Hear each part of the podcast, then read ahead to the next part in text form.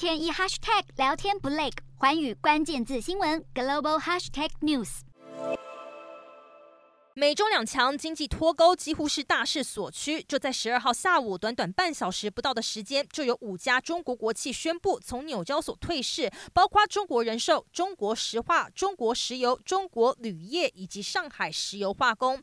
正值美中审计监管谈判，消息格外引起关注。但中国证监会只有淡定回应，上市退市纯属市场常态。美国早就预告，今年三月起，中概股开始陆续被美国证券交易委员会列入预摘牌名单。第一批有盛美半导体等五家，接着是微博、百度、京东、拼多多及滴滴等。到了七月份，阿里巴巴也被列入，共计一百五十九家，其中一百五十三家更被转入确定摘牌名单，数量占在美中企一半以上。美国二零二零年底通过《外国公司问责法》，法案设下的审计标准，如果中国企业不遵守将面临退市风险。现在全球化退场势必会加速美中在产业、金融、资本三大面向彻底切断关系。